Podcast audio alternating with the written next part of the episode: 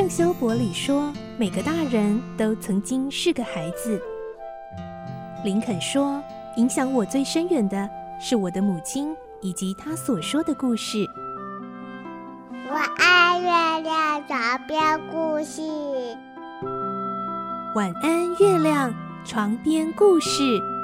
小青姐姐邀请每一位大孩子、小孩子一起听故事，不管多忙，也要和你一起听故事。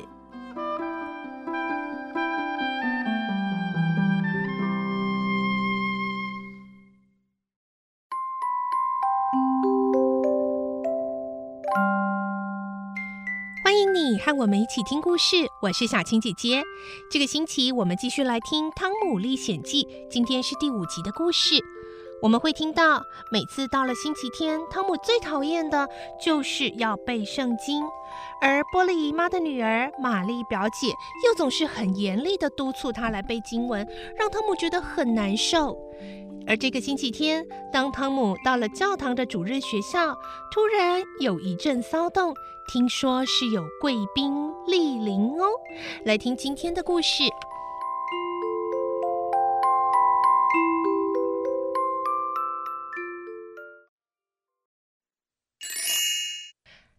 历险记》第五集：主日学校。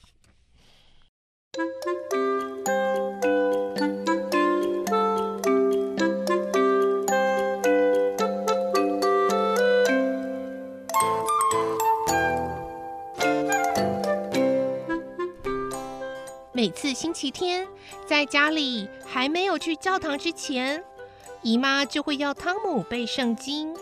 呃，那、呃、这个天上地下，呃呃，你的全汤姆支支吾吾的念着不成句的单字。波利姨妈的女儿玛丽表姐非常严肃的骂他：“汤姆，你到底在背什么？我还没有背完嘛，干嘛那么急了？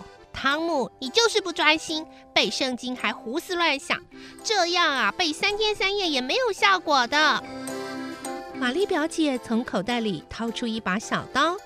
如果你专心背好圣经，我就把这把小刀送给你。男孩子总是希望有一把专属于自己的小刀，哪怕这把小刀什么都割不断，但是佩戴在身上就是很威风。好，我一定会好好背完圣经。果然，重赏之下必有勇夫。汤姆啊，真的一字不漏的背出圣经的内容了。要全是你的，直到永远。阿门。嘿嘿。他欣喜的接下玛丽表姐递给他的小刀。波利姨妈走向汤姆，对着他说：“汤姆，只要你肯努力，我相信没有什么事能难倒你的。”汤姆看着姨妈，也开心的点头。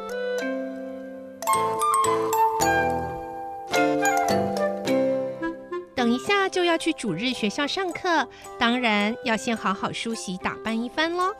玛丽表姐准备了一个脸盆，里面有水还有肥皂，要汤姆把脸洗干净。汤姆不知道自己有多久没有用心的洗一次脸，现在只要用手指随便在他脸上画一下，都能够立刻弄下一大块污垢，真的好吓人。汤姆把毛巾放进脸盆内，再拿起来，接着把毛巾拧干，随意在脸上抹了两下，就说自己洗好脸了。哎，要用肥皂洗脸，你怎么这么懒啊？玛丽表姐高声地喊着。玛丽把毛巾再度弄湿，将肥皂抹在上面，搓出泡泡。她直接将毛巾贴在汤姆那从来没有干净过的脸皮，然后用力的拿毛巾在他脸上摩擦。那 哎呦，哎呦！汤姆来不及闭上眼睛，双眼被肥皂泡泡弄得哀嚎大叫。玛丽却没有松手，继续用力的擦拭那张脏脸。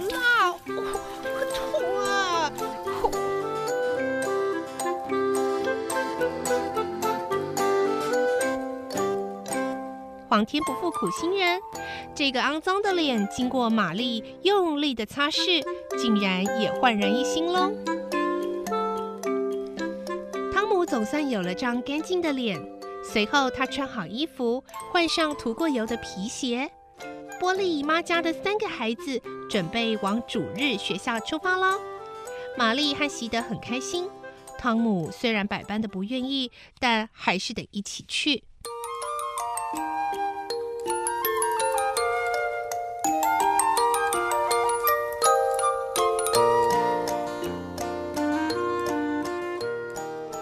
日学校，首先是上课，接下来才是做礼拜。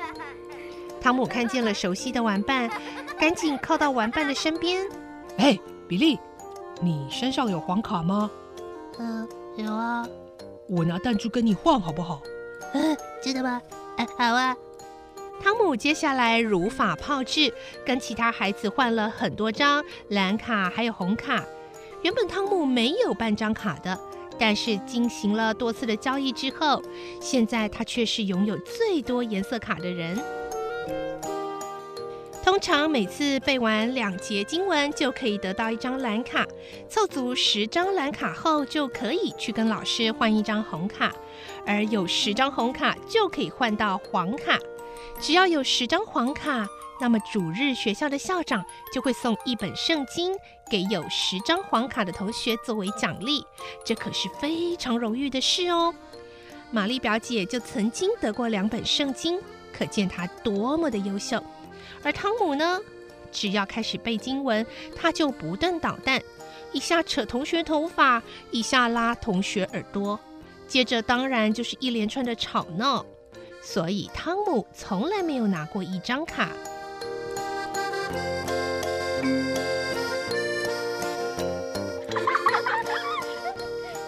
校长站到同学们的面前，他手拿诗集开始朗读诗歌。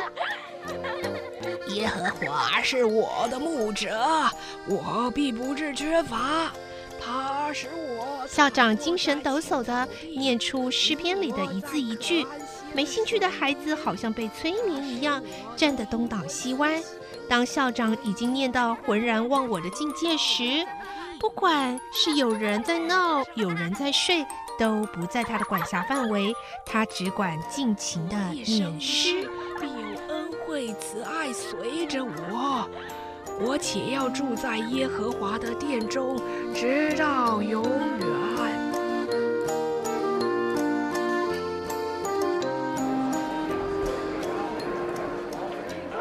朗读结束后，现场突然一阵骚动。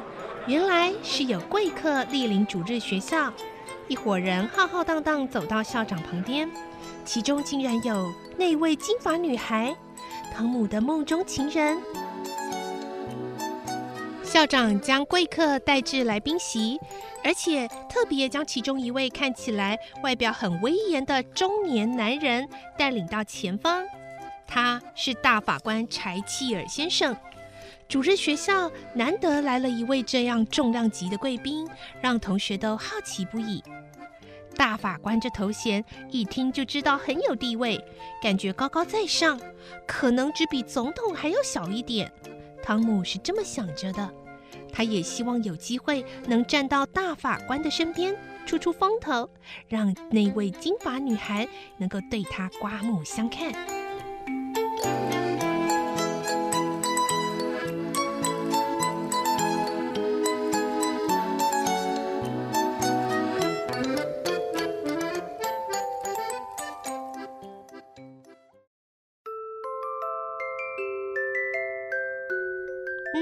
天的故事我们先听到这里。